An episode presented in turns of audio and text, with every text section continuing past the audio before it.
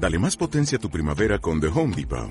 Obtén una potencia similar a la de la gasolina para podar, recortar y soplar con el sistema OnePlus de 18 voltios de Ryobi desde solo 89 dólares. Potencia para podar un tercio de un acre con una carga. Potencia para recortar el césped que dura hasta dos horas.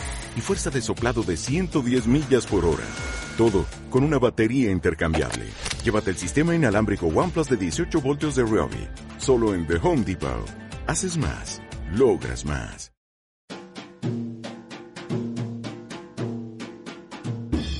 Bienvenidos a Enfermo por los Juegos Podcast. El día de hoy les comparto una reflexión después de un año de estar encerrados por la pandemia COVID-19. Así que acompáñenme a platicar un rato acerca de lo que nos ha ocurrido. ¡Comenzamos!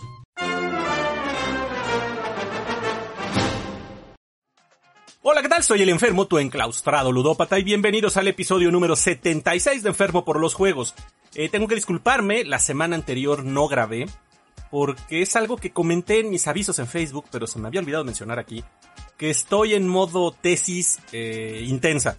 Lo que pasa es que, eh, es una larga historia, eh, yo terminé mis estudios de maestría por ahí del 2017, pero no he terminado mi tesis, por lo cual no he obtenido el grado. Y después de tanto tiempo, pues recibimos un ultimátum cortés de parte de la universidad, donde nos daban una prórroga para tener nuestra tesis lista en un periodo de seis meses y obtener el grado, o darnos de baja de la maestría. Así que pues durante el periodo en lo que termino esto, es probable que en ocasiones nos salga el podcast porque no me dé tiempo, o simplemente haga alguna transmisión breve, cosas por el estilo. Pero intentaré estar aquí, ir alternando mis este, deberes académicos con las actividades del enfermo. Así que por eso no hubo podcast la semana pasada, ustedes disculpen nuevamente, pero pues vamos a ver qué se puede ir haciendo con el tiempo que tenga disponible. En fin, el día de hoy voy a platicar con ustedes una reflexión porque se cumple ya un año de que estamos encerrados por motivo de la pandemia del COVID-19 y pues ha pasado tanto en, en este tiempo, se siente ya tan lejano que empezó esto, pero bueno, lo platicaremos en un momento en el tema principal.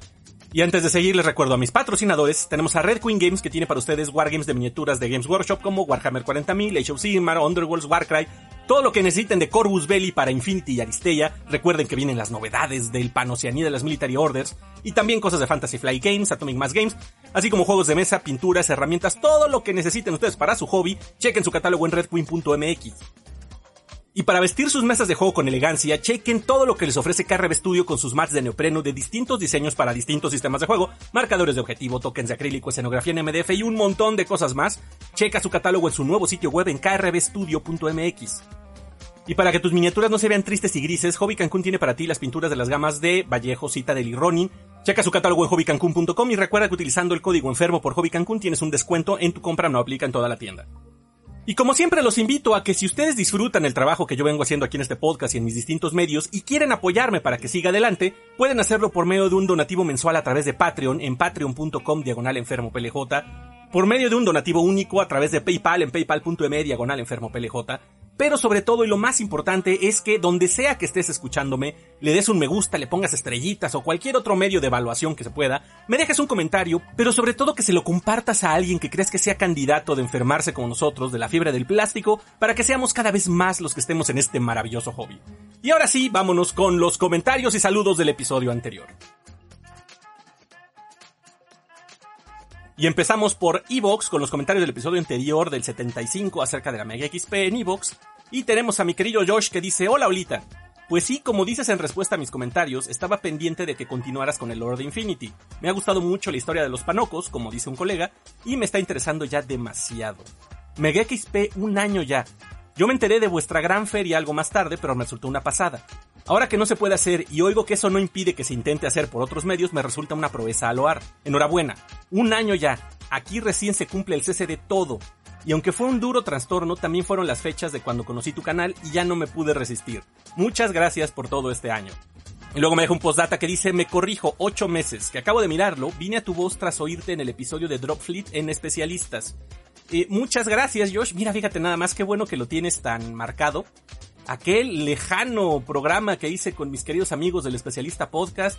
De hecho, ya espero pronto poder platicar con ellos. Tengo que traerlos aquí, definitivamente. Así que pronto espero hacer las gestiones para traerme a Raúl y si se dejan los demás, será una verdadera gozada. Y sí, un año precisamente de la Mega XP, de cuando todavía se pudo realizar eh, de forma presencial. Y pues ha pasado tanto en ese tiempo que justamente es lo que me motiva al, hablar del tema del, día de hoy. Pero bueno, pues muchas gracias por esos ocho meses, mi querido Tocayo Josh. Ha sido un verdadero placer leerte semana con semana, con los comentarios que me dejas, con el acompañamiento de los temas. Pues créeme que es un verdadero gusto para mí. Así que como siempre te mando un muy fuerte abrazo hasta allá, hasta España. Y aquí seguiremos. Después, el Etor que me dice, unos meses antes de la Mega empecé a escuchar el podcast y justo por aquí me enteré del evento. Recuerdo verte varias veces por ahí, pero siempre hablando con alguien, así que no pude saludar. Qué buena noticia que la Mega siga. Ahí estaremos apoyando y sin duda asistiremos al evento cuando sea presencial y que se vuelva al mar el torneo de Hammer. A echar el dado. Eh, muchas gracias, Eletor. Y pues mira, seguramente yo me la pasé en la Mega XP, me acuerdo, los dos días anduve en chinga de arriba para abajo, pues todo el tiempo entrevistando, hablando con gente. Realmente fue un tiempo sin descanso, pero pues hombre, me hubiera dado mucho gusto saludar aunque fuera tantito. Cuando me vean en algún lado, no duden en interrumpirme porque yo si no, no paro de hablar. Así que pues de todas maneras vale la pena. Digo, aun cuando esté grabando con la cámara, pues si estoy con gente como el Guantolo, como el Omar o ellos, pues que tanto vale que lo interrumpan. El chiste es pasárnosla bien y conocernos entre todos, ¿no? Que es parte de lo bonito de lo que se ha logrado. Lo que me da mucho gusto es conocer más jugadores, enterarme de, que me digas tú que conociste la Mega por esto, pues créeme que, es un motivo de mucha emoción. Así que este, vamos a seguirle dando el Etor. Será un placer cuando nos podamos ver en las mesas jugando lo que sea que se pueda. Luego mi queridísimo Eric Domínguez Guantola que dice excelente crossover. El enfermo hablando nuevamente de juegos de mesa y el Gontola haciendo sus pininos hablando de miniaturas y sin ponerse de acuerdo. Respecto a la entrevista con Lorena, es muy padre seguir descubriendo qué nos va a traer esta nueva experiencia de la Megispe virtual. Veamos cómo se pueden ir incluyendo las tiendas de juegos de mesa en una forma más activa y de acercamiento a la comunidad, una forma creativa debido a las medidas de sana distancia. Veamos cómo se va conformando poco a poco. Así es, mi querido Wonty, fue un crossover extraño, ¿no? Fue un paso al, al Enfermoverse, donde yo hablé de juegos de mesa, tú hablas de miniaturas, y qué carajos estaba pasando, pero bueno, retomemos la normalidad, espero. Definitivamente tiene que ser un precedente para las cosas que vienen después. Esperemos que ya se acabe este desmadre en algún momento y sin embargo esto nos está dejando experiencias que tenemos que recoger y tenemos que aplicar a futuro. Yo creo que cualquier tipo de evento ya no puede dejar de lado la parte virtual. Eso es algo que estoy seguro que a futuro se va a ver más. Y pues veremos, como dices, con qué nos va sorprendiendo, pero yo espero, y estoy seguro más bien, que el evento será algo que vamos a disfrutar mucho todos. Te mando un abrazote, mi querido Wonty. Después, mi querido Héctor Magallón que dice, excelente episodio. Hace mucho que no comento, pero aquí seguimos. Me da muchísimo gusto que la Mega XP sí se va a hacer este año. El año pasado pude asistir casi a punto de que nos encerraran a todos y fue una gran experiencia. Disfruté mucho jugando, conociendo y comprando, jeje, juegos y conociendo gente. Espero que la Mega se convierta en una tradición y que vaya creciendo edición tras edición. Ahí estaré este año aunque sea en línea. Qué bueno que sigues por aquí, Héctor. Muchas gracias. Sí se extrañan los comentarios, viejo, pero me da mucho gusto saber que aquí andas y que la Mega también tú formaste parte de eso, ¿no? Que tú también estuviste ahí. Yo creo que sí ya va a ser una tradición. Y precisamente es lo que me dio mucho gusto platicando con Lorena, que no se pierda eso. Si bien no podemos reunirnos, el hecho de que no se hiciera durante un año creo que sería una mancha en, esa tradición que se busca formar, porque la idea es que sigamos conviviendo todos los que jugamos, de distintas maneras, los distintos sistemas, tipos de juegos y lo que sea, pero que exista este espacio donde se dé la posibilidad de que nos conozcamos, ¿no? De que estemos al tanto de lo que hay alrededor y no solo de comprar, que obviamente es una de las partes maravillosas, pero de extender estas comunidades que creo que es lo más valioso que se puede tomar de ahí. Así que que siga la Mega XP definitivamente. Héctor, como siempre, te mando un muy fuerte abrazo. Y después mi queridísimo anónimo perro revueltas, que ya tenía un rato ausente, así que este dejo al final su comentario para poder leer todo lo que me manda. Y nos dice, ojalá y les vaya bien con el evento y a ver si esta huevada de infección le baja de huevos y así los loquitos que sienten que se infectan con que les dé el aire se animan y salen a jugar, aunque sea con su disfraz de apocalipsis termonuclear. Me siento aludido y ofendido por eso.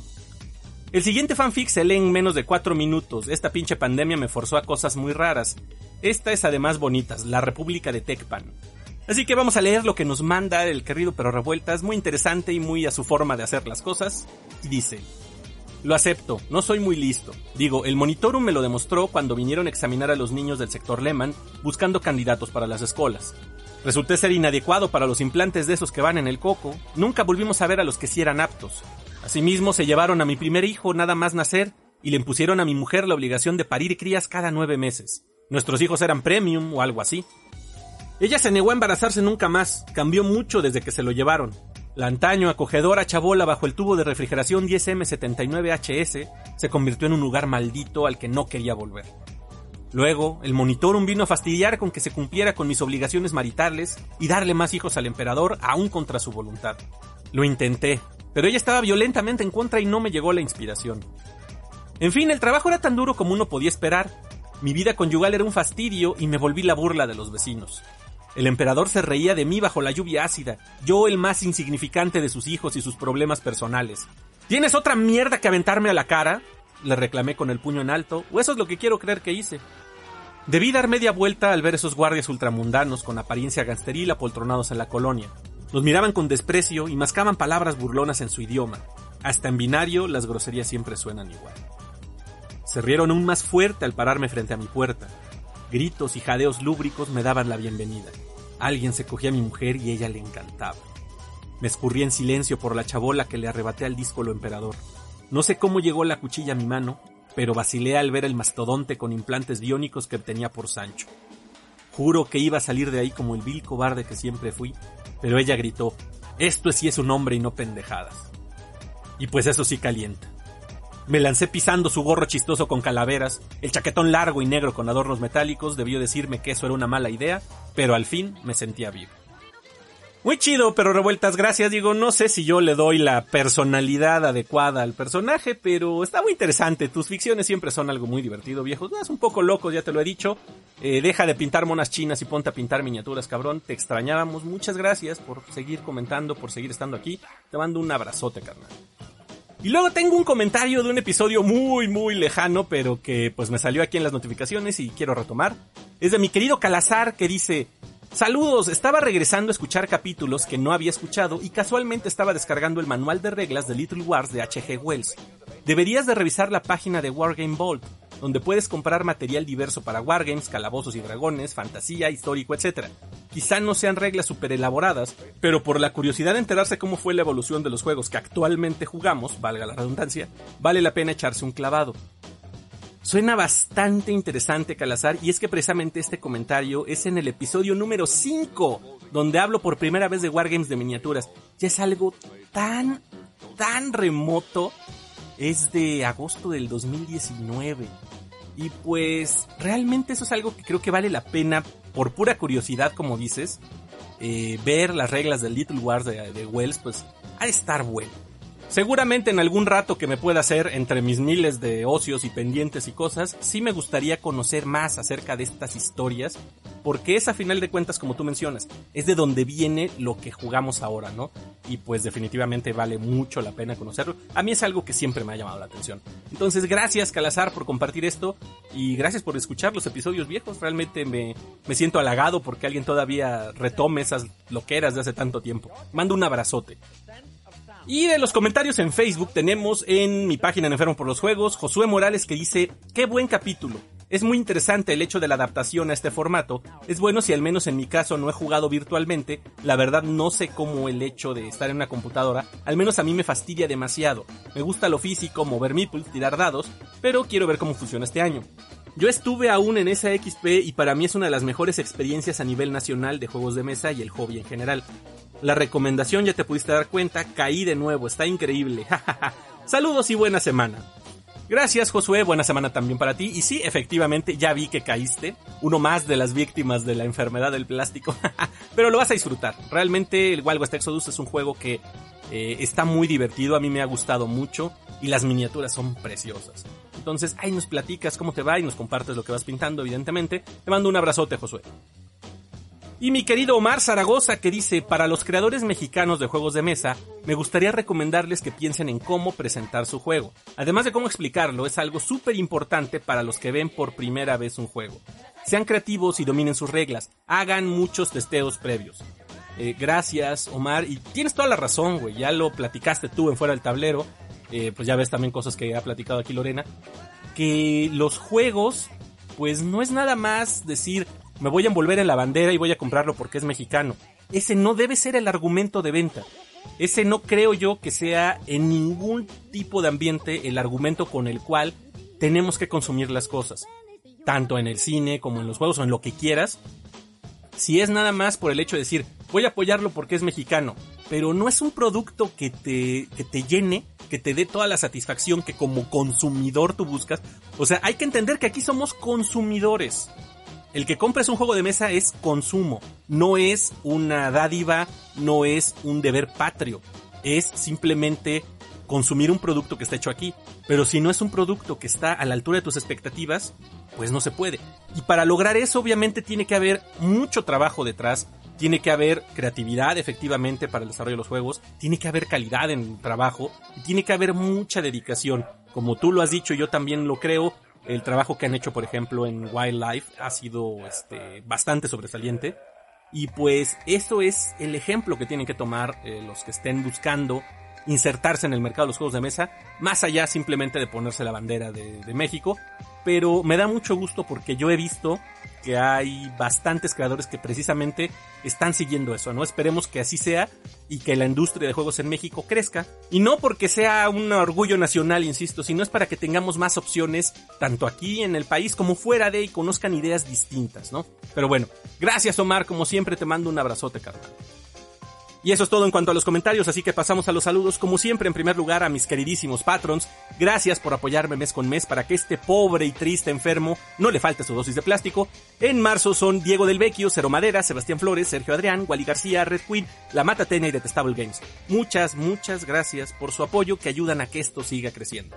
Saludo como siempre con mucho cariño a mi banda de tiraguaches, un abrazo a todos mis queridos amigos, a los integrantes del Palomazo Podcast Turigima y Carlos, a los integrantes del especialista podcast Raúl Kilian Dartijano, a mis amigos Omar y Jorge de Fuera del Tablero y a César y a todos los sigmareados. Un muy fuerte abrazo para mis queridos amigos Huicho, Adrián Contreras, Bazzarro, Lili, Addison y Michelle, Sergio Adrián, Pablo Navarro, Wally, Santiago, Samuel, Moisés, Andrés El Regio, Rodo 13, Romay, Rusochino, Eric Guntola, Siquios Frank, Franco, César Cruz, Pero Revueltas, Mauricio, Nicolás Torres, Ernesto Arias, Luis Mejía, Richard Antonio, Carlos Ramos, Edgar Cruz, Bruno, Jorge Güero, Leonino, Marjo, Tapa y Pedro, a todos mis amigos en Instagram, en mi canal de YouTube y en Facebook, les mando un saludo a todos. También a los grupos de Facebook donde comparto mis publicaciones que están La PAMP, el Club de la Pelea con Momentos de Plástico, Jugadores de Mesa de la Ciudad de México, Terra Invicta, Midranor Market, Board Gamers México, Warhammer México, el sector Hidalgus, Wargames Cuernavaca, la Federación Mexicana de Blood Bowl, Juegos de Mesa Puebla, Juegos de Mesa Aguascalientes y Juegos de Mesa y Tablero. Los invito como siempre a checar el trabajo de mis colegas creadores. En video está Overlook Hobby Studio, Studio Oblivion, La Coda de Chomer, Mad Goblins Workshop, La Luna Teca y La Matatena. Y escuchen los podcasts de Sigmareados fuera del tablero, cápsulas del hobby, Trollcat, Mariachi Meeple, Escuadrón Wargame y Beers and Meeples. De nuevo un saludo con mucho cariño para todos y vámonos con lo que sigue.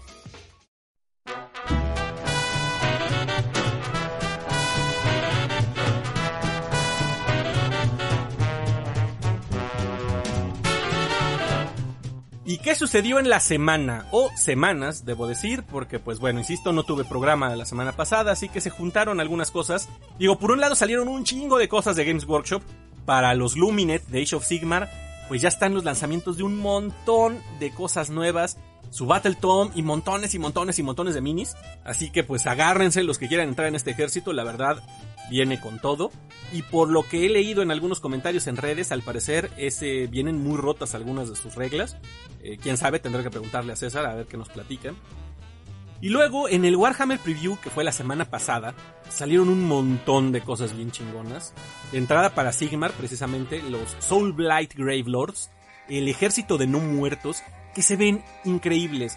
Esos esqueletos con armaduras rojas montados, puta, se ven cabroncísimos. Son algo que me está tentando cabroncísimo. Quiero tener una de esas miniaturas por lo menos. Hijo, están bien, bien chingones. No puedo con más ejércitos, pero por lo menos algunos monos sí voy a tener. Para Underworlds anunciaron la banda de los Canaan's Reapers, que me parece que son de los Ociarcas. Eh, también un nuevo starter para Necromunda. Quién sabe si me decida comprar por fin algo de este sistema. Digo, una caja de inicio siempre vale la pena. Eh, también para 40.000 ya anunciaron el Codex del Adeptus Mechanicus. De entrada una miniatura nueva, el Marshall Skitari. Y, wow, un nuevo tanque para las hermanas de batalla, el Castigator. Que es prácticamente igual a otro pinche tanque de Space Marines, pero nada más con algunas tarugaditas góticas encima. Digo, a mí pues no sé de qué va, seguramente tiene algún arma ultrapoderosa y todo. Y pues es ligeramente distinto, pero a final de cuentas es la misma este, Stacy Malibu con sombrero nuevo, ¿no? En fin. Y también anunciaron unos nuevos orcos, los Beast Snagas, son jinetes de Squigs. La verdad, eh, tengo sentimientos encontrados, digo, a mí en general los orcos se me hacen muy chidos, pero estos en particular como que siento que rompen demasiado con el resto del ejército orco. Eh, no sé, ahí me dirán mis orcos de cabecera, este Edgar y Perro Revueltas, qué les parecen, pero a mí no me encantaron. Eh, ya veremos y quién sabe si esto apunte a que ahora viene el Codex Orco quién sabe. Eh, eso hace que mueran un poco mis esperanzas de tener Codex Tau este año. En fin. Y también esta semana acaban de anunciar que ya va a ser el prepedido del Curse City la próxima semana. Esto va a estar muy jodido, tengo miedo. Porque la verdad no sé en cuánto vaya a salir el juego. Eh, los pronósticos, pues yo creo que rondan alrededor de los 200 dólares. Pensando que aquí en México llegará a unos 4.500 pesos. Y la verdad, insisto, a mí me aterra porque se me junta con el próximo mes también con las Military Orders de Panoceanía.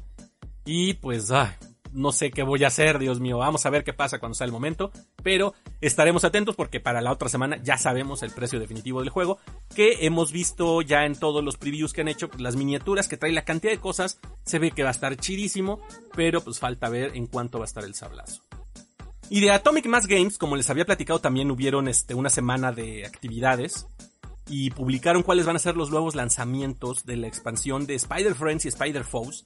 Va a salir la expansión de Lizard y Craven, el cazador, chidísimos. Eh, Amazing Spider-Man y Black Cat, la gata negra.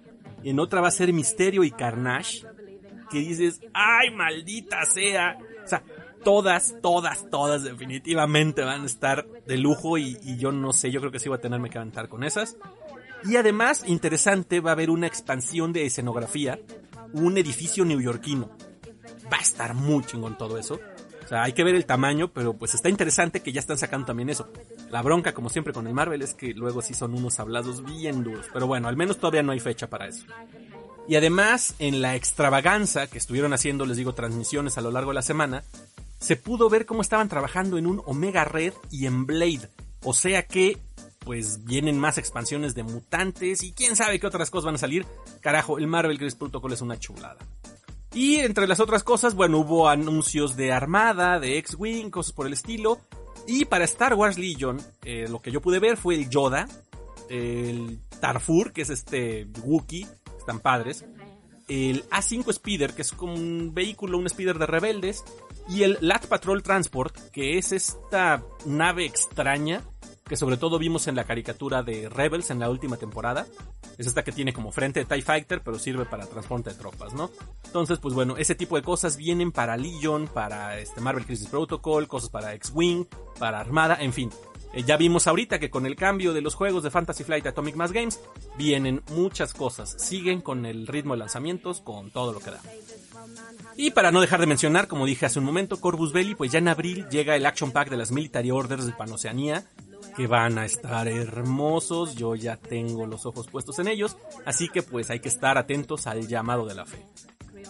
Y luego por otro lado, en mis notas, eh, se acaba el mes, ya este es el último domingo de marzo, recuerden, así que no se les olvide subir sus fotos para el informe mensual de MinisMX 2021.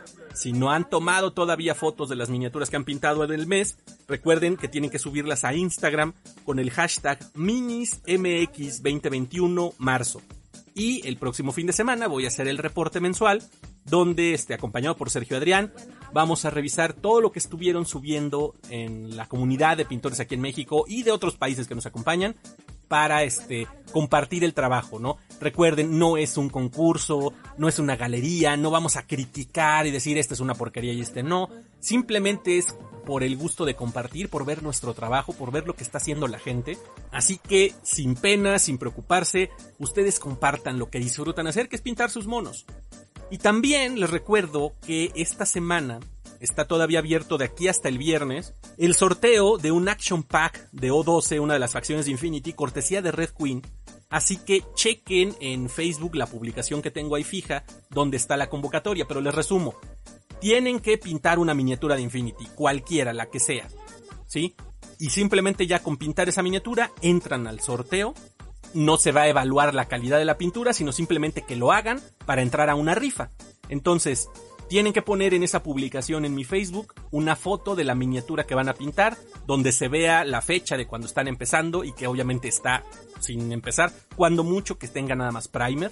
Después también ponerme ahí un comprobante de que están suscritos a mi canal de YouTube, un comprobante de que están siguiendo la página de Red Queen en Facebook y por último obviamente la foto de la mini terminada y con eso ustedes entran a un sorteo. El viernes es la fecha límite y el sorteo se va a hacer en la transmisión precisamente del reporte de Minis MX 2021. Ahí, a lo largo de la semana, voy a estarles asignando un número a los que suban su mini terminada. Tienen hasta el viernes y a partir de ese listado yo voy a hacer el sorteo en vivo durante la transmisión para ver cuál es el afortunado ganador del Action Pack de O12 Digo, son nueve miniaturas, una lista completa para empezar a jugar Infinity con esta facción que está bastante padre y que pronto hablaremos de ella. Así que pues aprovechen esa gran oportunidad de entrar al sorteo del Action Pack de O12. Y por último, les voy a platicar un avance de un proyecto en el que estamos trabajando varias personas de aquí de la comunidad de juegos en México, concretamente de Wargames de miniaturas. Eh, varios amigos y yo que estamos pues, todos locos a final de cuentas los que estamos en esto decidimos que hacía falta consolidar una comunidad de Wargames aquí en México. Si bien hay varios grupos de gente que juega Warhammer, de gente que juega Sigmar, de gente que juega X-Wing, Blood Bowl, Blood and Plum, lo que quieran. Toda la cantidad de juegos, que son muchos, pero precisamente no los conocemos bien a todos, porque cada quien está por su lado.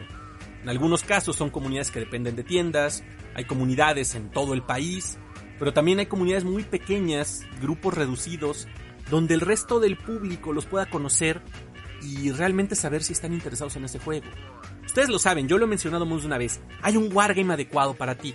Y para poder conocer todos esos, pues creo que hace falta un espacio común, donde todos puedan convivir y de esta forma entre las comunidades nos podamos conocer entre jugadores y conozcamos los distintos sistemas, donde hay gente con quien jugar y obviamente todas esas personas que todavía no entran en este maravilloso mundo tengan un lugar donde caer y que sea la misma comunidad la que los oriente. Que si alguien escuchó en algún lado acerca de un juego de Star Wars de miniaturas, pueda llegar a este lugar y se le oriente a conocer el Legion y entonces él se acerque a la comunidad que haya cerca de él o a que lo asesoren para que él pueda enseñar el juego a alguien más, ya sea en su ciudad, en su grupo de amigos, en fin. El chiste es que es como... Es, es algo un poco alucinado, ¿no? Es, es una idea que traemos, insisto, que queremos echar a andar, donde sea un espacio abierto, pero sobre todo mm, limpio. Estamos trabajando para que sea algo eh, amigable para los novatos, para que no se sientan intimidados. Eh, sí, definitivamente va a ser algo ñoño. Seguro muchos van a decir, ay, qué hueva, estos güeyes no dejan hablar a gusto, no dejan este, despotricar, lo que sea. Sí, lo lamento. De entrada quiero adelantar que así va a ser. Va a ser tiránico, va a ser ñoño, va a ser un modelo como el de la PAMP, donde no se va a permitir salirse de un código de conducta por el bien de la comunidad. Buscamos reunir a todas las comunidades de Wargames en México para tener un solo espacio donde convivir, donde platicar, donde compartir eventos y por lo tanto pues tiene que mantenerse civilizado. Así que de una vez anticipo a quien no le guste eso, completamente válido, pero esas serán las líneas con las que guiaremos ese espacio. Y bueno, ya tiene nombre. Se va a llamar Warbex y estén pendientes en mi página de Facebook y en todos mis medios, así como de los que estamos participando, vamos a abrir esa comunidad, vamos a, darla a conocer y vienen cosas, estamos preparando eventos, estamos preparando muchas cosas que nos entusiasman a todos y pues espero que así también muchos de ustedes que escuchen esto decidan acercarse, que tengamos un espacio donde podamos compartir y convivir esta maravillosa afición que tenemos por los juegos de miniaturas y que sea un lugar más donde podamos hacer crecer estas comunidades. Entonces, estén pendientes, ya pronto publicaremos el, grupo y pues también todas las actividades que vamos a hacer. Y obviamente los invito a que participen.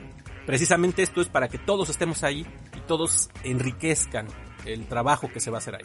Así que próximamente Warmex.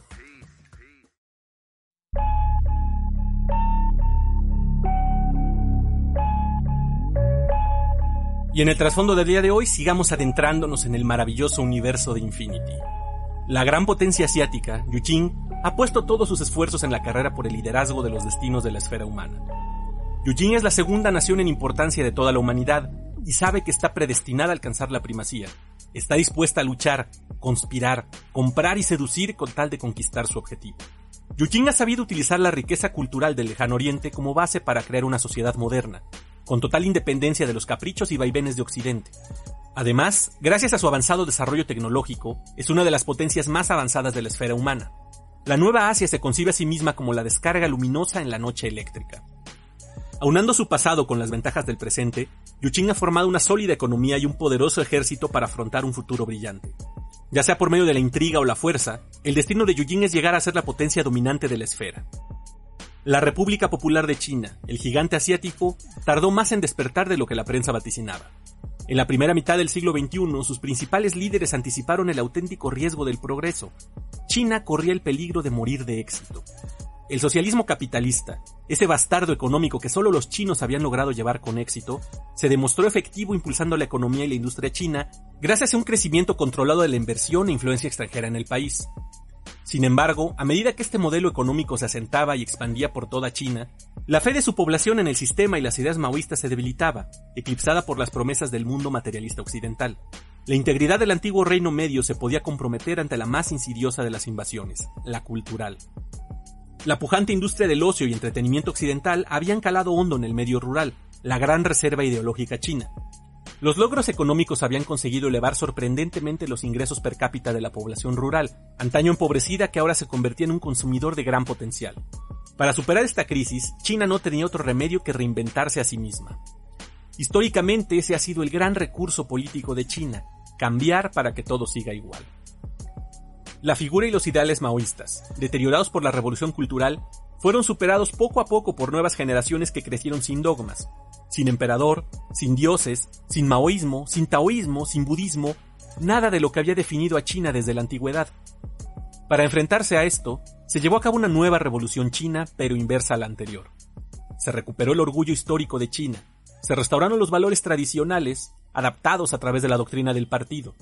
Las religiones históricas chinas fueron readmitidas por ley bajo el tutelaje del Estado. El partido fue el adalid de ese cambio pero necesitaba una figura distintiva que pudiera concentrar la admiración de su pueblo, que fuera su símbolo y su representación, el dragón, el emperador. En una maniobra inesperada, se localizaron a los descendientes de las dinastías Ming y Qing, y se restauró la figura del emperador como símbolo no solo de China, sino de una nueva nación. Rebautizada como Yujing, literalmente la capital de Jade, esta gran potencia se enfrentaría al futuro aunando la historia moderna de China con la antigua. Así, los gobernantes de Yuqing habían perseguido los mismos objetivos que Qin Shi Huangdi, el primer emperador de China, la conquista, la unidad y la uniformidad. Es la misma visión de una gran China, todo bajo el cielo. El imparable crecimiento de China fue el principal responsable de su cambio de nombre. La expansión económica sobre sus países satélites fue preludio de anexión política. Corea del Norte, Mongolia, Birmania, Tailandia, Camboya, Laos, Vietnam, Taiwán, Nepal y Bután aceptaron formar parte del nuevo proyecto chino, manteniendo sus peculiaridades culturales pero siendo asimilados como nuevas provincias chinas. La caída de los antiguos Estados Unidos de Norteamérica había arrastrado a todos aquellos países que les habían apostado su futuro económico. Japón y Corea del Sur, con una economía aún inestable a causa del denominado crunch bursátil de la década, no pudieron soportar la pérdida del enorme mercado norteamericano, mientras que el mercado de una Europa en recesión no suponía apoyo suficiente. Ante la perspectiva de una debacle económica y social, los líderes de ambas naciones decidieron hipotecar su futuro al de China. Esta decisión no sentó nada bien en numerosos sectores de la sociedad de ambos países, especialmente en Japón, cuyo orgullo patrio se vio severamente dañado. Para calmar los ánimos de todos aquellos que no gustaban de la presencia china y para no ser acusados de imperialismo cultural además de político, se decidió cambiar el nombre del nuevo inmenso país. De este modo, ninguno de sus nuevos ciudadanos se vería obligado a considerarse chino, Podrían seguir siendo coreanos, vietnamitas, japoneses, pero sobre todo ciudadanos de Yuqing y no de China. que aún se consideraba como una potencia extranjera. Así se dio la transformación de una nación que, no contenta con poseer medio continente asiático, pondría su mirada en las estrellas. En un principio, los dirigentes del partido no confiaron en las posibilidades de la exploración espacial, convencidos de que era un capricho de sus rivales panoceánicos que se convertiría en su ruina. Los cautos economistas de Yujin consideraban la inversión en espacio profundo como un pozo sin fondo para los presupuestos del Estado y un grave factor de desestabilización económica. Por ello, cuando el descubrimiento de Neoterra reveló el auténtico potencial de los portales de salto, Yujin se encontraba con varios años de retraso en investigación y desarrollo espacial frente a Panoceanía.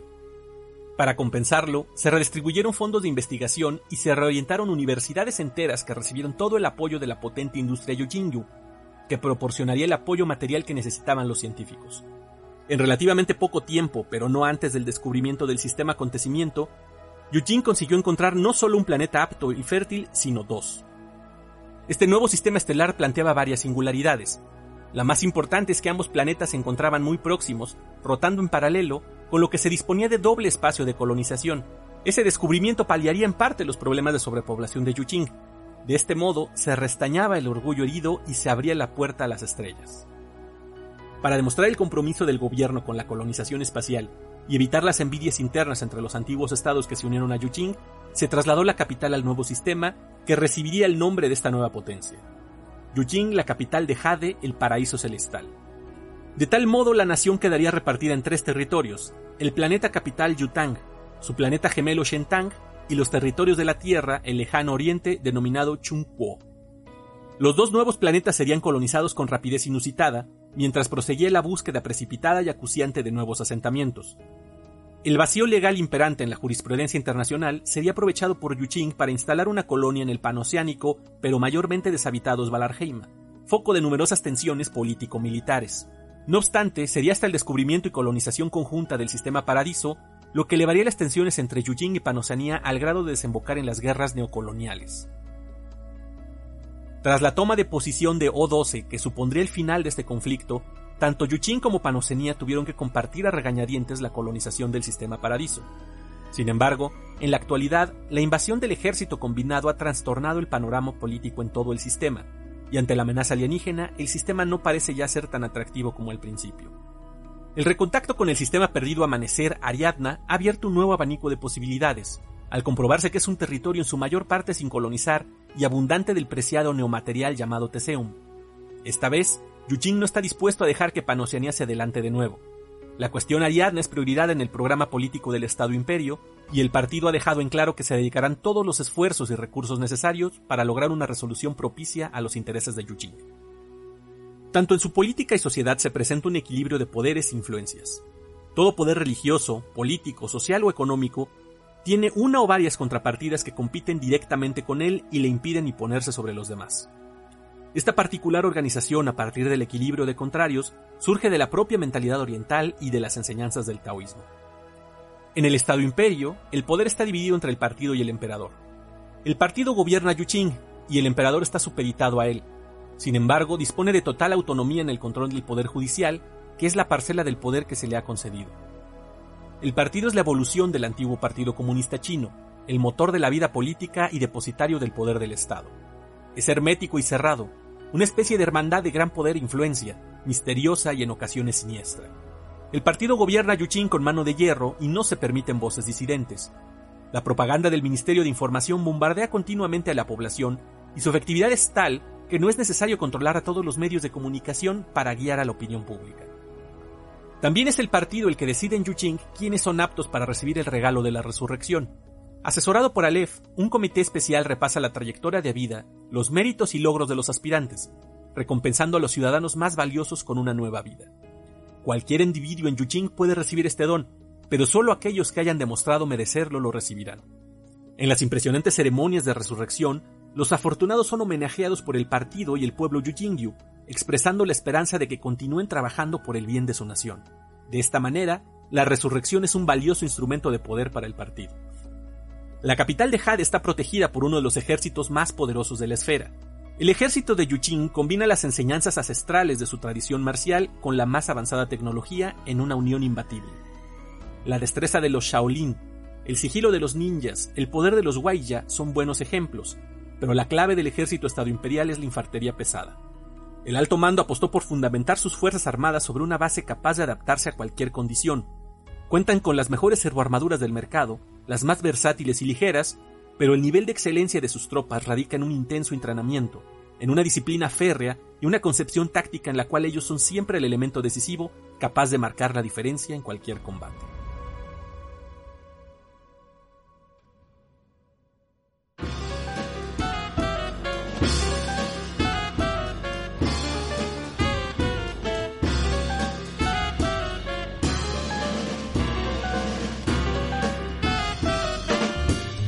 Hoy se cumplen un año de la pandemia. Bueno, de hecho no formalmente hoy, ya tiene poquito más, pasada como dos semanas, de que por lo menos aquí en México estamos encerrados, completamente encerrados.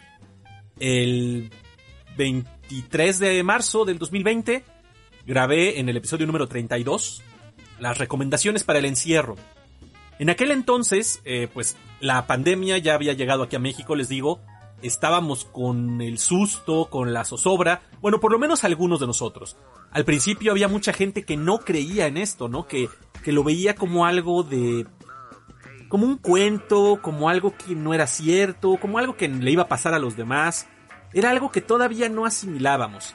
Y los que de alguna forma lo, lo veíamos con, con el miedo, con la preocupación que, que generaba, de cualquier manera no teníamos una idea de lo que iba a implicar, de lo que iba a durar este encierro. Ya se cumplió un año. Realmente es algo muy cabrón que cambió la vida de todos, en distintos niveles, y eso lo, lo hablaré ahorita. Pero yo me acuerdo perfectamente, esto empezó en marzo, y yo supuse, dije, para mi cumpleaños, que es a finales de mayo, seguro ya acabó. Digo, con muy mala suerte me tocará mi cumpleaños encerrado. Mi esposa cumpleaños en julio.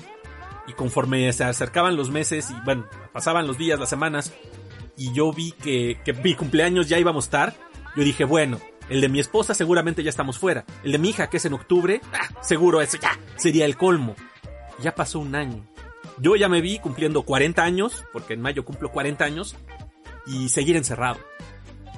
En el marzo del 2020, nadie, creo que nadie, tal vez los científicos con mayores este, eh, datos para hacer predicciones, pero ninguno de nosotros mortales nos imaginábamos que, que iba a suceder esto, que íbamos a perder un año de nuestras vidas encerrados, muchos con miedo, muchos más enfermos que, cayeron en esto.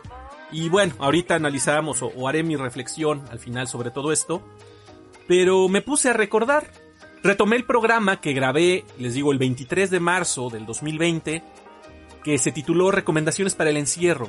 Y ahí hablaba yo de lo que planeaba hacer y de lo que le recomendaba a algunas personas que escucharan eso, cómo podría ayudarles a lo mejor pensando en llevar un rato largo de encierro. Jamás pensé que fuera un año, pero sí por lo menos supuse que un mes, un par de meses íbamos a estar así. Entonces, ¿de qué hablaba en aquel entonces? Sugería, sobre todo, la actividad de pintar y armar miniaturas. Eso es algo que desde el principio dije, voy a aprovechar el tiempo para eso. Empecé con, con miniaturas de todo lo que yo tenía todavía rezagado, pues a armar a ratos, a pintar lo que se podía, a estar llevándomela tranquila. Me acuerdo perfectamente que esos días eh, estaba la enfermita, doña enferma y yo, nos juntábamos en la sala, veíamos alguna serie, una película, y yo mientras pues tenía ahí una mesita trabajando mis miniaturas, limpiando las miniaturas de Blood and Plunder. Me acuerdo muy bien que me puse a limpiar todo lo que me faltaba de Blood and Plunder, todas las, las rebabas, todas las minis de metal. Y pasado eso, me puse a trabajar en unos angors que tenía, en unos rúbricas, y seguí trabajando y acumulaba yo miniaturas que iba armando y que se estaban esperando ahí para que las pintara. Y luego me venía aquí a la enfermo cueva y me ponía a pintar un rato, me ponía a platicar con amigos, eh, algunos días hacía transmisiones. Yo me puse a revisar también, en aquel entonces ya estaba haciendo yo mis noches de pintura, todos los miércoles, pero era lo único que hacía. Y empezaron a pasar los meses y efectivamente seguí pintando. Creo que pinté ya mucho más a lo largo de ese año de lo que había hecho antes, aunque seguía pintando demasiado lento. Pero definitivamente la pintada creo que fue algo que me ayudó mucho, que desde entonces y hasta ahorita me ha mantenido ocupado y mantener una poca estabilidad en mi atribulada cabeza definitivamente. Sin embargo, con el paso de los meses, pues mi colección siguió creciendo. O sea, llegó un momento en que dije, bueno, ya tengo mucho para pintar, ya tengo mucho que he ido armando, pero en lugar de terminar con todo lo que tenía, me dejé llevar como loco desquiciado que soy y empecé a entrar en más juegos. Me empecé a conseguir nuevos sistemas y de repente cayó el Infinity, el Marvel Crisis Protocol, el Flames of War, también conseguí las cosas de Age of Sigmar, Miss Stormcast, eh, Wild West Exodus, en fin, empezó a crecer mi colección de miniaturas de forma espectacular. Y así todo lo que yo iba avanzando se iba multiplicando en María Gris. Yo no sé cómo llegó el momento en el que ahorita no tengo ni la mitad de mis miniaturas pintadas. Pero independientemente de eso, el hecho de estar pintando y armando miniaturas, junto con mis otras actividades, definitivamente a mí me ha ayudado mucho para mantener la cordura y por lo que he platicado con muchos de mis amigos, por lo que he visto en los reportes que hacemos con la PAMP y demás, pues nos ha servido para mantener cierto grado de tranquilidad, ¿no? Ya lo hemos dicho, la pintura pues ayuda a relajarse, nos ayuda a olvidarnos un poco de, de, de este desmadre continuo y que ya se volvió habitual en nuestras vidas. Pero bueno, la pintada definitivamente algo ha sido que ha ayudado muchísimo en la pandemia. Entonces, eso fue uno de los temas de los que platicaba en aquel entonces, les digo, sin, sin imaginarme que, que iba a ser tanto lo que iba a pintar y más lo que se me iba a acumular, ¿no? Increíble que después de un año no pude terminar con cosas que tengo rezagadas desde antes de eso, ¿no? Pero en fin. También mencionaba que algo que podía ser muy bueno para el encierro era jugar juegos de mesa en familia. Esto es curioso, yo tengo muchos juegos de mesa y sin embargo creo, casi sin miedo a equivocarme, que aquí en, en la enfermocueva, aquí en, en, en casa, solo he jugado dos veces a lo largo de un año. Una fue Underworlds con mi hija, que la convencí de jugar conmigo para probar el sistema de juego, y de hecho me ganó. Y otra fue un día que la convencí también de que sacáramos un juego que teníamos pendiente de estrenar, el Teen Titans Deck Building Game. Esas fueron las únicas dos veces que he jugado aquí en casa. Juegos con la familia. De ahí en fuera ha pasado un año en que no hemos agarrado juegos de mesa, aquí por lo menos. Pero también creo que eso se debe a que entre nosotros al menos eh, no nos ha faltado nada que hacer. Todo el tiempo estamos este, ocupados, yo con mi trabajo, con las ocupaciones del enfermo, mi hija con la escuela que no ha podido parar, mi mujer igual con trabajo. Afortunadamente tengo que decirlo en esta situación, pues es algo que es una bendición, definitivamente. Pero casi no he jugado juegos de mesa. En Año Nuevo, tal vez, que me vi con mi familia, fueron de los pocos momentos en que, en que tomé el riesgo de salir y me llevé varios juegos de mesa para estrenar en un par de días que estuvimos fuera. Creo que fuera, después de eso, no he jugado nada con otras personas. También más que cuando visité a mis amigos del escuadrón. Pero bueno, ahorita hablamos de eso. Y una más de las sugerencias o de las cosas que escuchaba yo y que contemplaba que podían servir para sobrellevar esto fue el uso del TTS, el Tabletop Simulator. Cuando empezó esto del encierro, muchos empezaron a voltear a ver estas plataformas digitales y decir, oye, pero podemos jugar este, juegos de mesa en línea. Y ahí está el Board Game Arena, y está el Tabletop Simulator y había otras plataformas que se mencionaban por ahí, pero pues yo em, teniendo la curiosidad compré una licencia de Tabletop Simulator, dije, tal vez en algún momento lo pruebe. Pasó un año y ni siquiera lo he instalado. Tengo el Tabletop Simulator y no he instalado la bendita plataforma, ni siquiera pues. No he jugado nada, un solo juego de mesa en línea, no lo he hecho. Tengo pendiente, por ejemplo, entrar a Infinity. Yo creo que voy a, jugar con Rigel. Un día esto le voy a pedir que me coache para entender mejor el sistema. Pero es increíble que después de tanto tiempo yo no lo probé. Sin embargo, es interesante.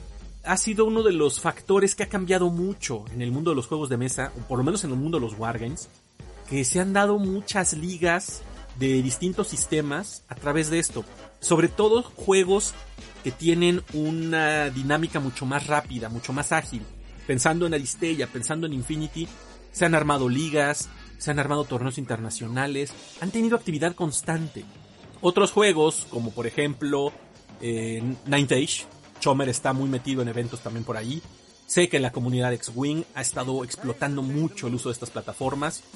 En cuanto a Hammer, por ejemplo, Sigmar, han habido torneos, ahí estuvo un latinoamericano donde andaban mis amigos de Sigmareados, pero creo yo que lo que he visto con mucha, mucha, mucha acción ha sido Underworld, ha sido este, Infinity, ha sido Aristella, que han capitalizado esto del encierro y el hecho de que no nos podemos ver, no, se pueden hacer actividades presenciales, no ha impedido que las comunidades sigan trabajando y sigan creciendo.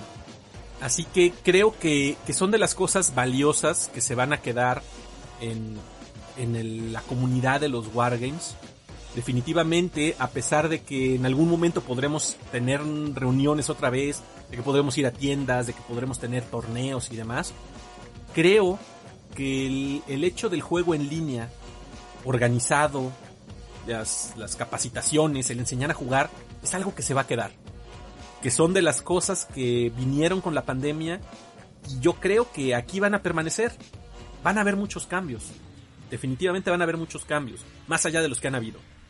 Otra cosa que también comentaba en aquel programa hace un año y que con el tiempo sí he llevado a cabo, pero de una forma diferente, son los juegos en solitario. A mí antes de esto, y ustedes pueden remitirse a los programas donde yo decía, sé que hay juegos en solitario, pero hasta antes de este encierro, se veía como algo muy extraño. Yo decía, juegos de mesa, pues yo los juego con amigos, los juego con familia. Realmente no tenía yo juegos de mesa que se jugaran en solitario. O nunca me había fijado. Ya con el paso de los meses empecé a ver que, ah, mira, este juego es para un jugador. O sea, tiene dinámicas para jugar desde un jugador. Este otro, este otro, este otro. Y que se empiezan a vender cada vez más sistemas de juego así. Que era de lo que platicaba con Lorena de Debir la vez pasada. El juego en solitario es algo que, que creció en estos días de encierro. Ya sea por casos como el que mencionaba yo, donde mi familia no quiere jugar. Y casos donde pues no tiene uno con quien jugar entonces una alternativa para pasar el rato pues, es jugar algún juego de mesa para un jugador.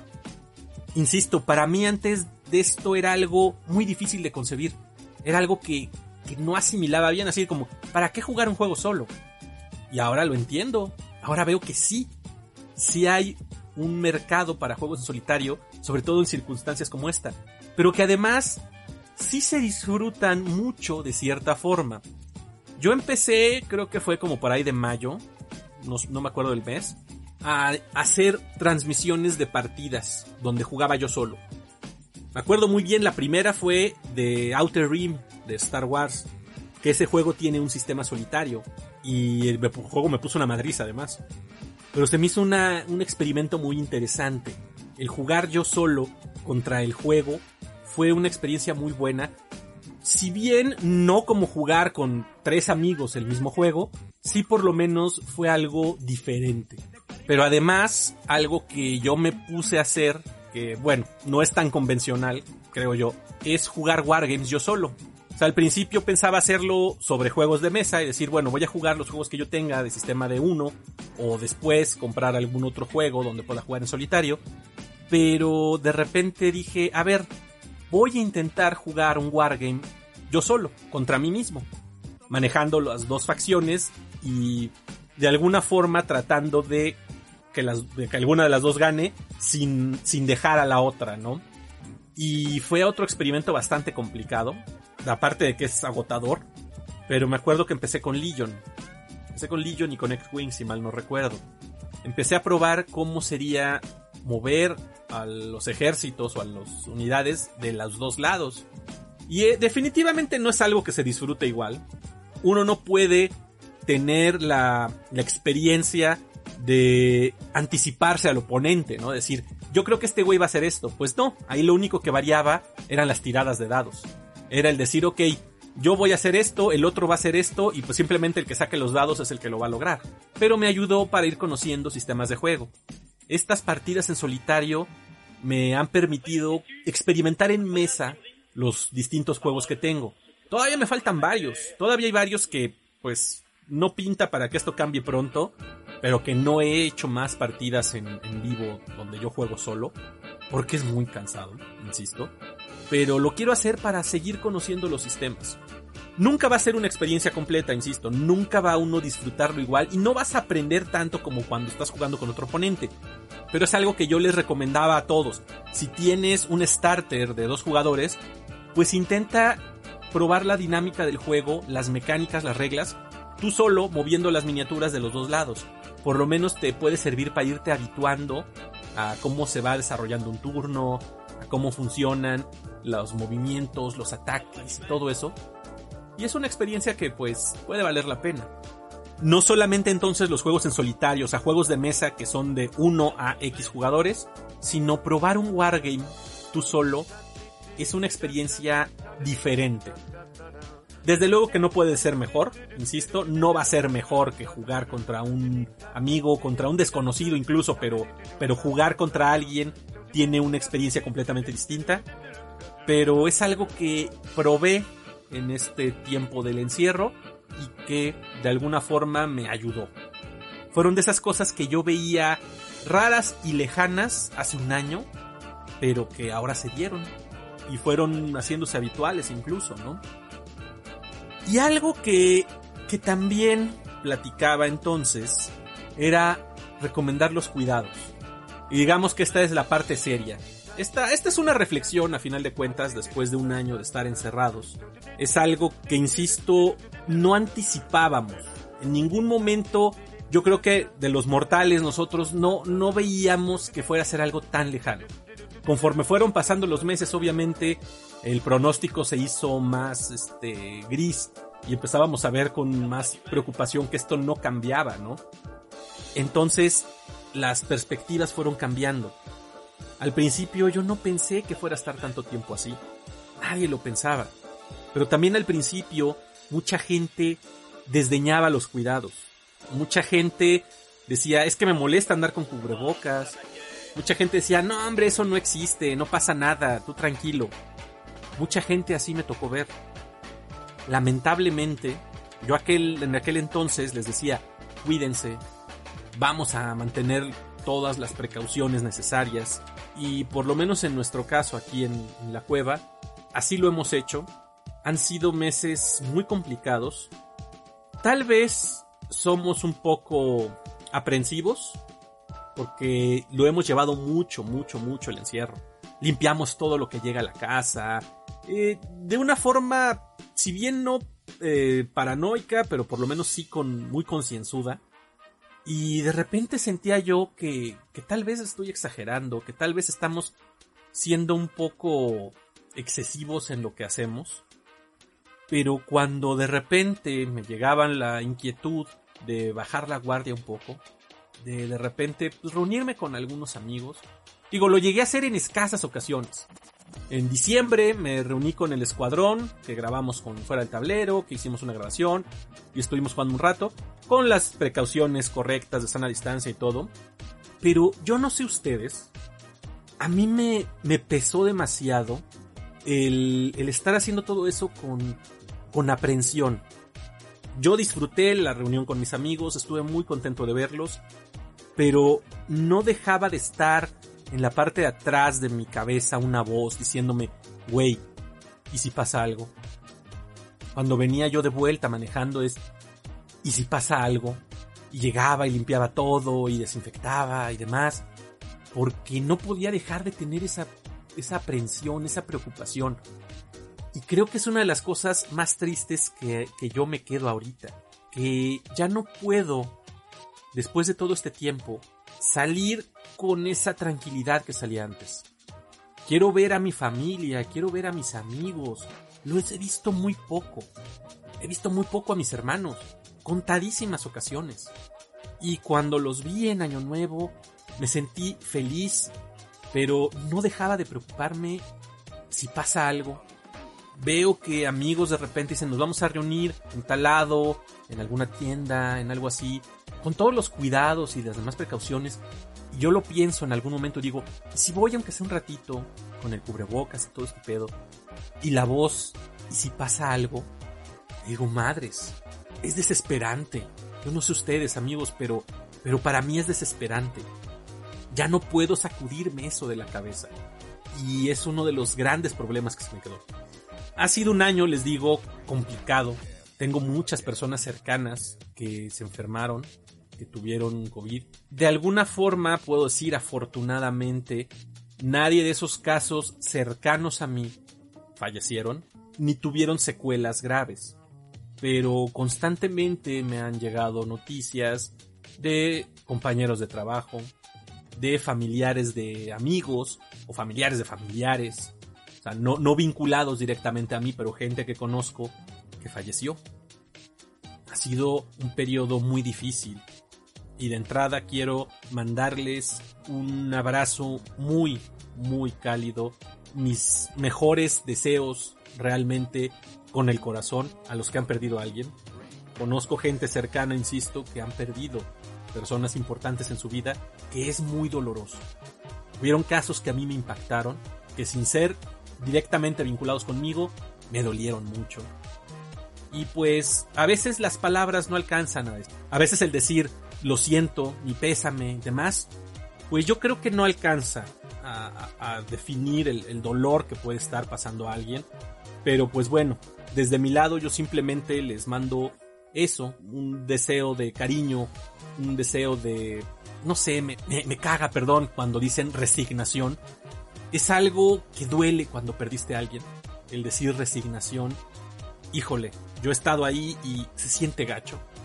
Lo único que puedo decir es, te mando todo mi cariño, carnal. A quien sea que hayas perdido, yo les mando eso.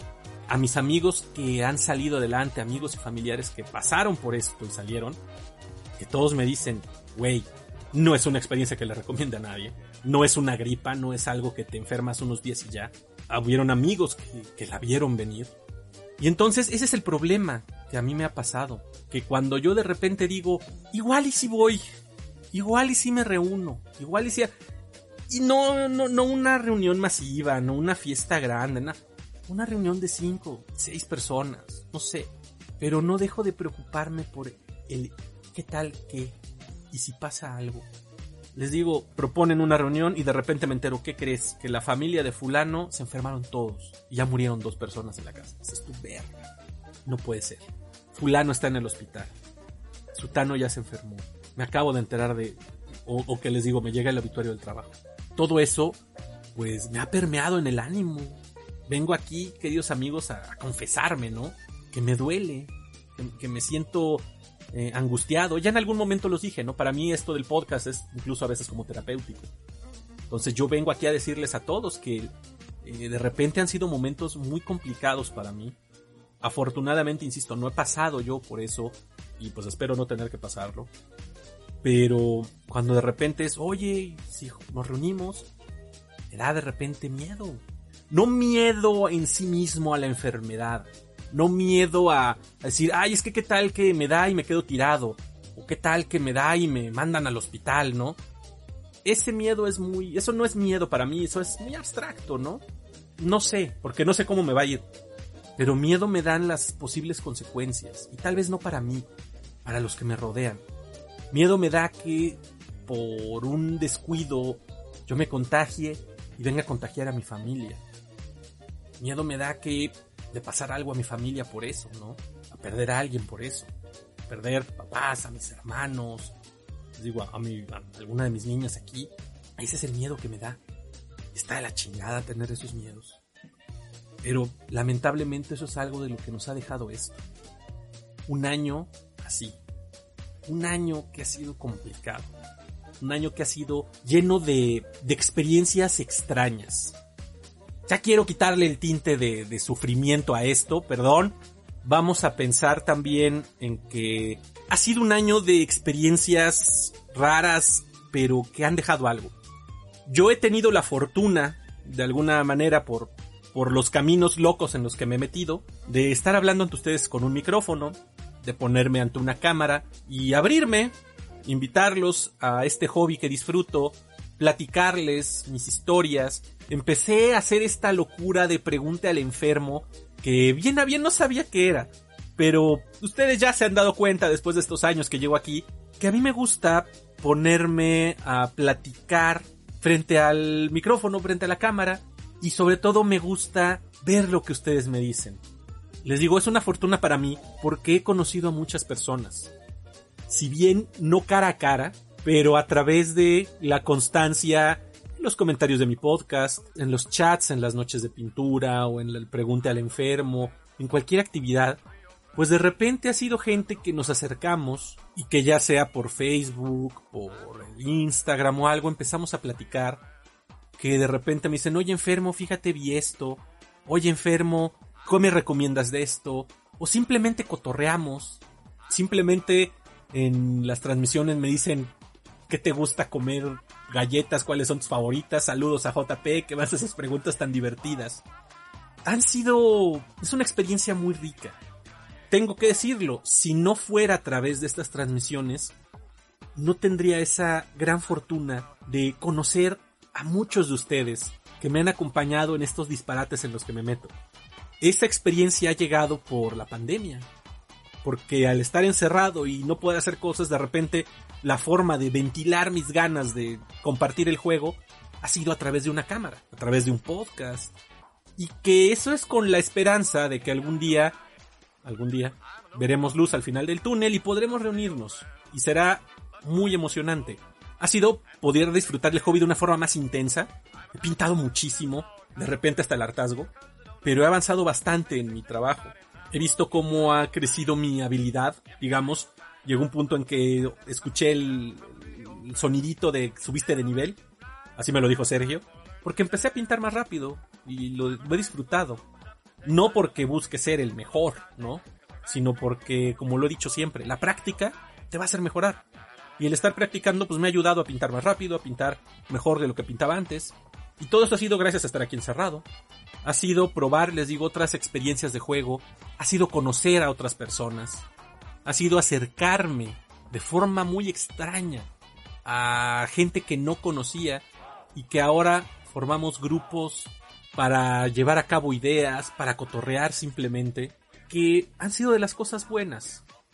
Así que, después de un año de estar encerrados, después de un año que repasé lo que yo les platicaba al inicio de esta etapa en nuestras vidas, que nos ha cambiado a todos y ha cambiado la realidad que vivimos, creo que siguen vigentes mis recomendaciones, sin saberlo, realmente sin anticipar lo que iban a durar, pero veo que lo que yo recomendaba entonces, que era pintar y armar miniaturas, sigue pintando y sigue armando tus minis, compra más. Que juega juegos de mesa, ya sea entre familias, si es posible, o juega tú solo, es algo que definitivamente ayuda, definitivamente uno se la pasa bien. Utilizar el TTS, no sé todavía para cuándo, pero el juego digital, de alguna forma u otra, ha ayudado a unir muchas comunidades, así que no sean como yo y aprovechenlo. Y sobre todo lo que sigue también muy vigente es hay que seguirnos cuidando. Queridos amigos, a todos los que me acompañan, créanme que se los digo del corazón, los quiero mucho a todos. Cuídense mucho, por favor. Los que han pasado por algo, les mando un abrazo muy cálido y sobre todo la esperanza de que llegue ya pronto el momento en que podamos vernos frente a frente y tirar dados en una mesa.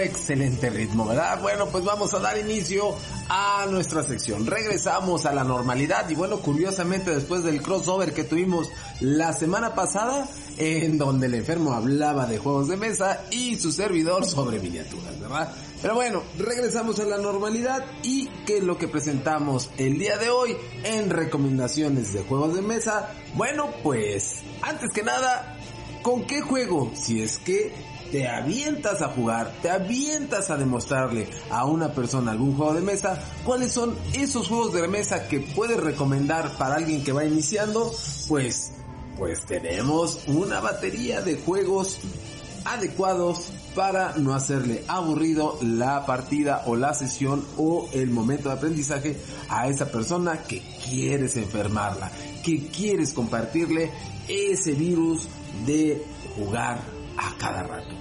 Bueno, pues tenemos a lo mejor una batería en nuestra ludoteca de, pues no sé, un Ticket to Ride, un Splendor, un Azul, un Catán, un Carcassonne, eh, no sé. Pero miren, aquí enfrente de mí tengo un fabuloso juego que yo les puedo recomendar a manera de que vayan iniciando a las personas a los juegos de mesa. ¿Cuál es?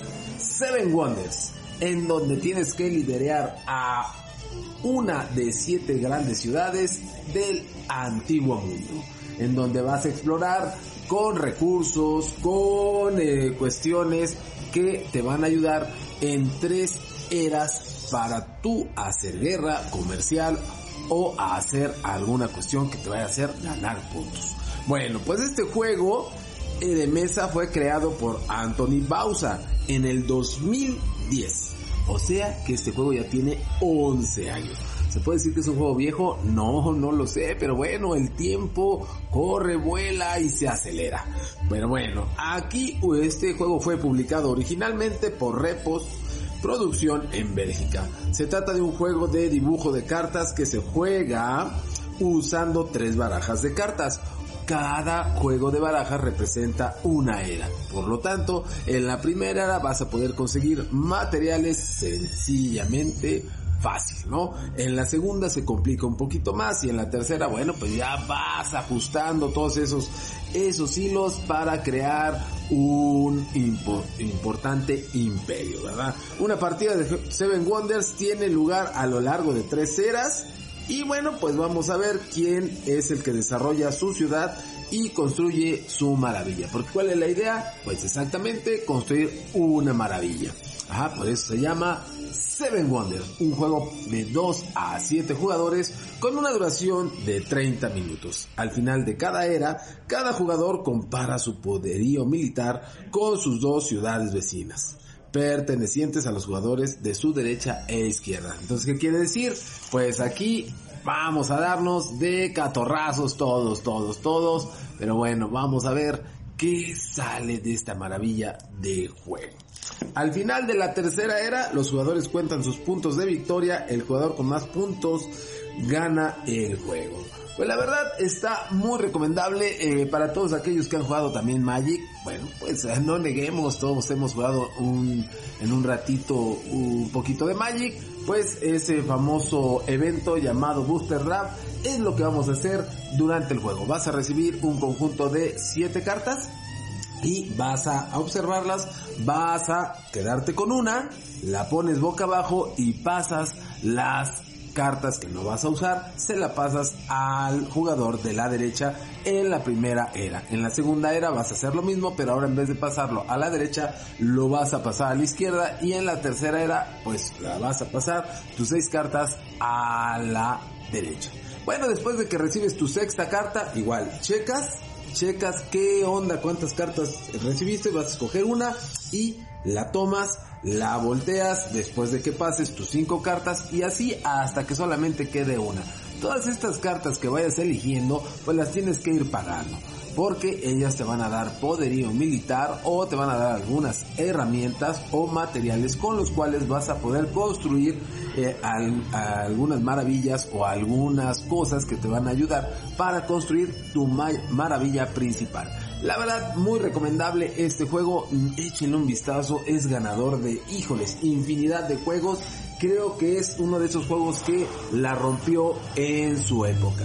Por lo tanto, no, no, digamos, pues no dejemos los juegos que en algún momento dado fueron un hitazo en el 2010, 2011, 2015, pues ahora pues vamos a darle esa oportunidad porque ahora tenemos juegos que pues ya tienen ya tienen miniaturas, ya tienen este otras cuestiones en las cuales vas este creando o vas utilizando alguna herramienta este como el celular, como algo que puedes bajar y bueno, pues aquí te la llevabas bien tranquilo con las puras cartas. Muchachos, denle una oportunidad a Seven Wonders, la verdad, muy interesante.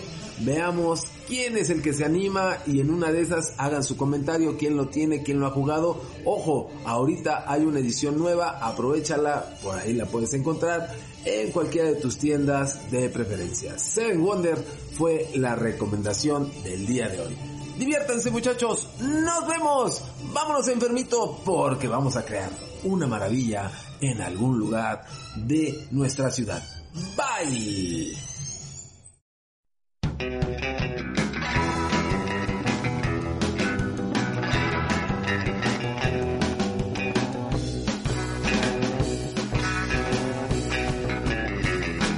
Muchas gracias a mi querido Wonty por su recomendación de la semana. Yo también lo sugiero. Seven Wonders es un juegazo. Denle una checada porque realmente vale la pena.